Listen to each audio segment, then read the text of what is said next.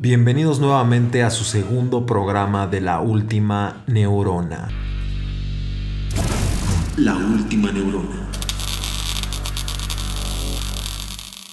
Bueno, pues al fin el segundo programa sé que contaban todos ustedes los días porque ya llegáramos nosotros este, a traerles información muy interesante.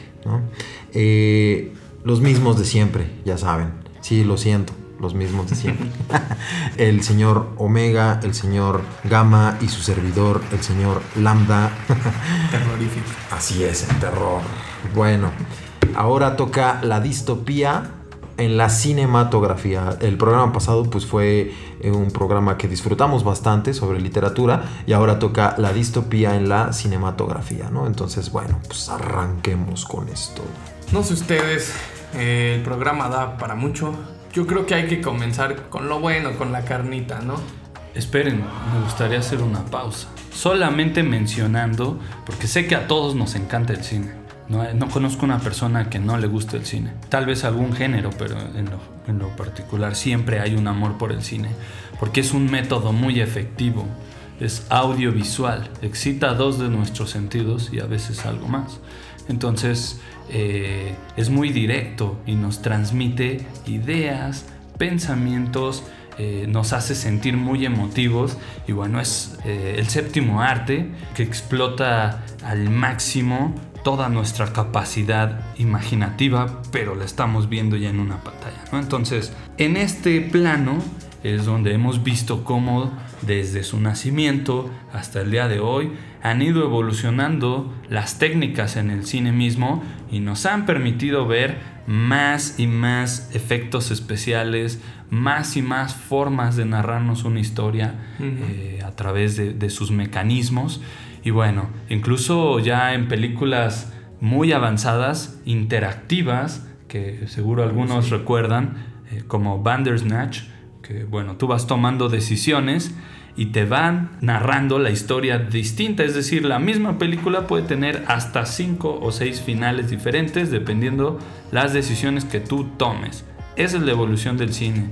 Y bueno, en este caso vamos a ir viendo la forma en la que se narraron las distopías desde su nacimiento hasta nuestros días. Ustedes deben de tener sus favoritas, por favor coméntenos si algunas de ellas faltan y quieren que hablemos. Es muy vasto el universo del cine, así que señor Lambda, señor Omega, comiencen por la máxima. La máxima que supongo, y estamos de acuerdo aquí en esta mesa, eh, que es Matrix.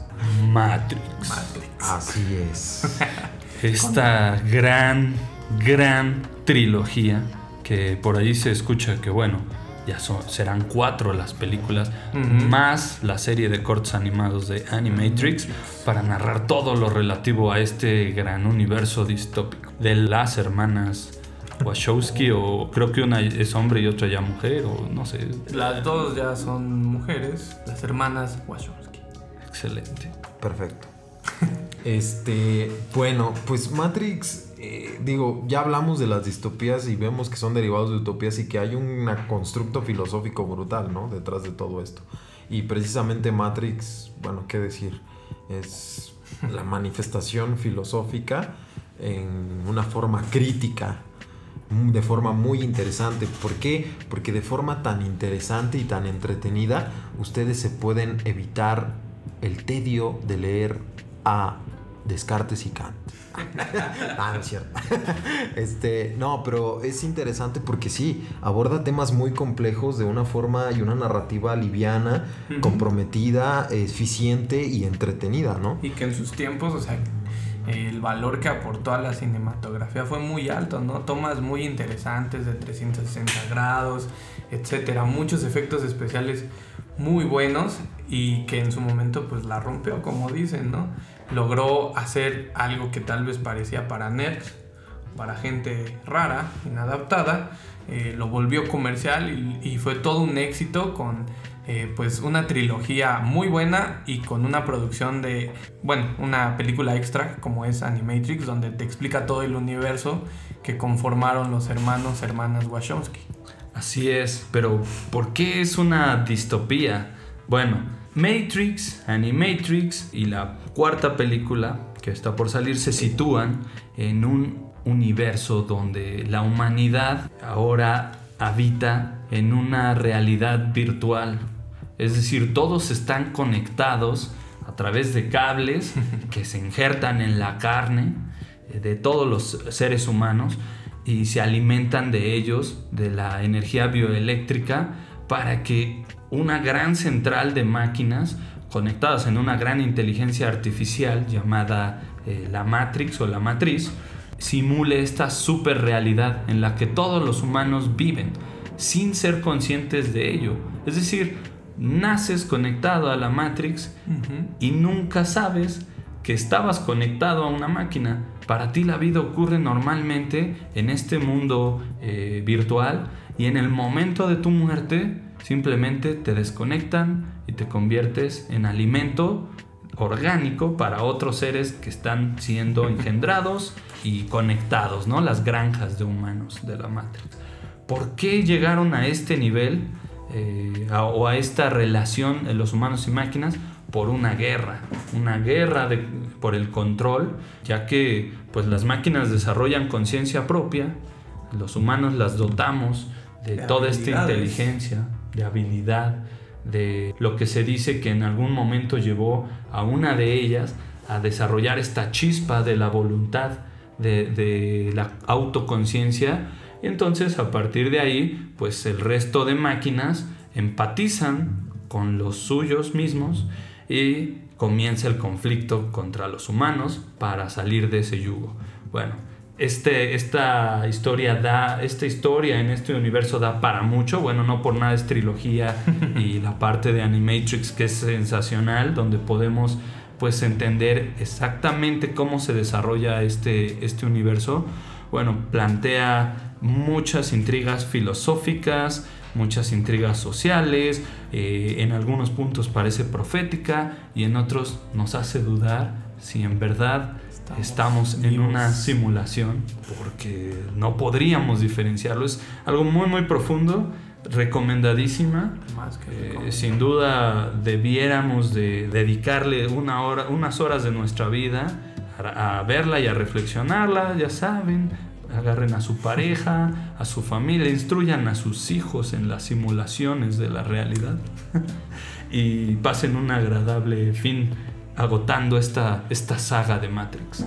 Ya nada más para cerrar, este tema de que vivimos en una realidad virtual, pues hasta los científicos de hoy en día la han abordado y se ha teorizado muchísimo sobre esto. Entonces tal vez no estamos tan lejanos ¿no? de esa matriz de humanos conectados a cables.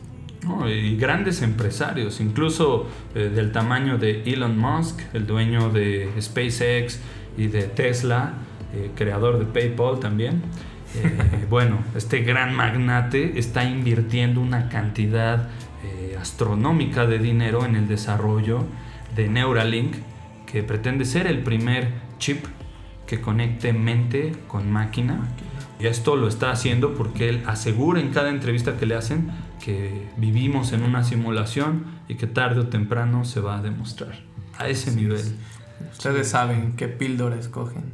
Exacto. Entonces, es lo que comentábamos, ¿no? Ya después de escuchar la gran este, síntesis que nos acaba de regalar el señor Gama, eh, pues podemos escenificar que es una película sumamente alegórica, eh, que nos habla precisamente de contenidos muy interesantes, como la alegoría de Platón, ¿no? Despierto y salgo de la caverna, un encuentro entre la luz que me vislumbra, entonces tengo que regresar Nio elegido. El, ah, Mesías, también, un concepto interesante. Un concepto interesante, mesiánico ahí también, el, héroe. También este, muchas ideas que se han tomado una y otra vez en distintas narrativas, pero que Matrix las convierte en un eje dinámico y muy interesante y muy eh, que nos puede, como comentaban, unas horas pues entretener, pero al mismo tiempo pues empezarnos a utilizar la última neurona. Igual importante yo creo mencionar que muchos consideran el antecedente de Matrix una de las películas que también están en esta lista de distopías a Dark City, ¿no? Súper recomendada, eh, no es tan famosa, le fue pésimo en las taquillas, nadie la quería, pero se volvió de cine de culto. De Yo se la recomiendo totalmente. totalmente. Es algo muy parecido y salió antes que Matrix, ¿no? Entonces, muchos creen que por ahí los Wachowski se piratearon algo. Yo digo que no, yo digo que simplemente estaban en sintonía estos dos directores, eh, productores y creadores. Posiblemente Y esto- se piraron para el mismo lado. Exactamente. Entonces, igual recomendada Dark City. Muy buena película. Pues ahora, digo, nos adentramos a terrenos muy profundos con Matrix. Me gustaría que habláramos de algo parecido, eh, pero mucho, mucho más antiguo. Estamos hablando de Metrópolis. Metrópolis de Fritz Lang, otro de los grandes clásicos. Eh, probablemente muchos lo han visto, saben que hay eh, versiones que se recuperaron donde ya está la, la versión completa del sí. largometraje, los audios, bueno, es cine mudo, pero fue musicalizada, ¿no? De esta manera, bueno, eh, también está narrando una sociedad donde comienza la industrialización a tal nivel en el que se desarrollan estas inteligencias artificiales, este, esta señorita robot quiere ahí, eh, ayudar a controlar a esta sociedad, pero a la vez, eh, bueno, no, no les vamos a arruinar el plot, pero es un clásico en blanco y negro. Sí, Eh, de las primeras, ¿eh? eh, hay algo en el cine en blanco y negro y, y sin tanto diálogo que bueno, te- Atrapa. atrapa y te lleva a esos terrenos nostálgicos, ¿verdad?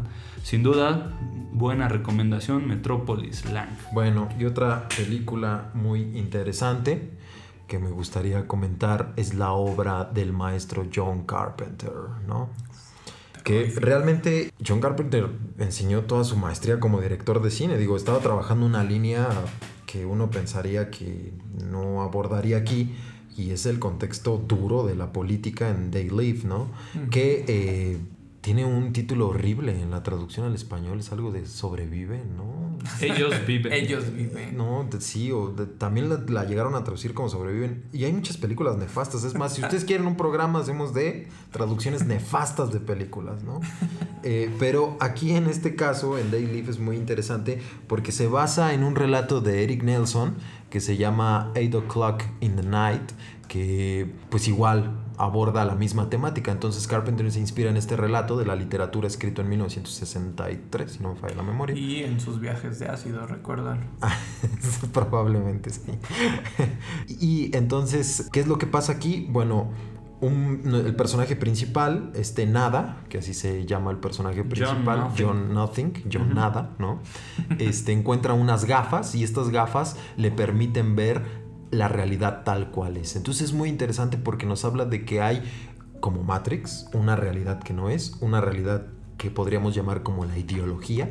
Entonces a través de estas gafas yo puedo ver eh, las personas como son. Entonces se da cuenta que grandes líderes políticos en realidad son extraterrestres, ¿no? Que tienen un plan de control y dominación a la humanidad que lo van a utilizar a través de los discursos, de los mensajes subliminales. Entonces imagínense, John Carpenter está plasmando en una película todos los ideales de teoría crítica de la filosofía del siglo XX que hablaban de una manipulación de los sujetos a través del discurso. Bueno, yo creo que si Michel Foucault hubiera visto eso, hubiera quedado maravillado, y ¿no? hace otras cosas. Y- exacto. exacto, ¿no? Buscarían cómo aplaudirme. Busca- sí, caray. Bueno, ya.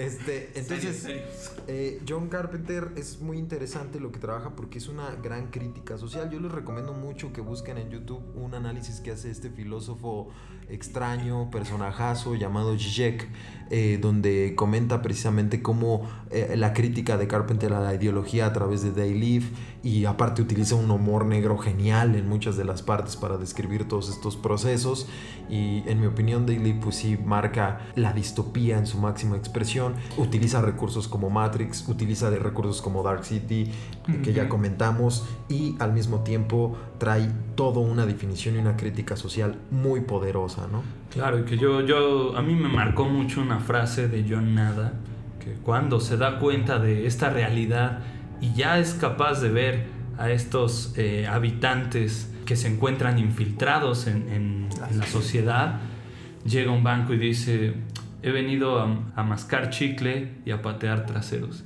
y ya se me acabó el chicle. y empieza a disparar. Bueno, Eh, Sí, es partes memorables. O cuando va a pelear, ¿no? Y ese, ese, ese síntoma del dolor que produce despertar de la realidad. Que Matrix, cuando yo me desconecto, me sufro. eh, no soy como era, no tengo cabello, ¿no? O sea, ¿qué significa? Que el despertar produce sufrimiento. Duele. Duele, ¿no? Pensar duele. Así que si son felices, pues cuidado, ¿eh? Van a sufrir. Cuidado, pónganse a sufrir un poquito porque significa que viven y que piensan. Entonces es interesante porque hay un despertar, un resurgir. Y bueno, muchas otras películas muy buenas. A mí me gustaría que hablaran de Children of Men. Así es. Eh, ya hemos estado hablando mucho sobre estas películas que, pues bueno, se valen de recursos de ciencia ficción, eh, muy interesantes todas. Pero en este caso, Children of Men, pues aterriza algo eh, más humano. Y es básicamente, nos, nos va a hablar de, de este mundo en 2027, donde la humanidad ya no puede tener eh, niños, ya no se pueden embarazar las mujeres, ya no se puede reproducir el humano y estamos. En decadencia, estamos por derrumbarnos ya como especie, ¿no? Ya no vamos a existir nunca más. Entonces plantea, pues bueno, esta, esta película, eh, La Gran Bretaña del 2027, donde pues es el último como bastión en el que están llegando hordas y hordas de personas del extranjero, ¿no? Y quieren entrar a este último bastión donde hay civilización, un poco de orden todavía. Y pues bueno, a todos los inmigrantes los tratan como, bueno, peor que animales, son como basura, los meten a jaulas, pues los maltratan, eh, mueren de inanición, etcétera, ¿no? Entonces, Children of Men, pues es una muy buena distopía, viene de un libro, de una novela que pues como se habrán dado cuenta, muchas de las películas que son de distopía, pues vienen ya de un libro, ¿no? Ya tienen una base sólida para crear este universo. Children of Men es una de esas películas, eh, fue grabada por Alfonso Cuarón, todos lo conocemos, ganó premio a Mejor eh, Foto por Chivo Lubeski. Pues la verdad fue y es una de las mejores que se han producido, al menos en este siglo. Es excepcional el manejo de cámara, el manejo de todo, desde el guion, desde la actuación, me parecen muy buenas. Y bueno, dentro de, de- de esta distopía lo que se puede resaltar y se puede ver es que está haciendo igual énfasis en todos los problemas sociales que tenemos hoy en día, ¿no?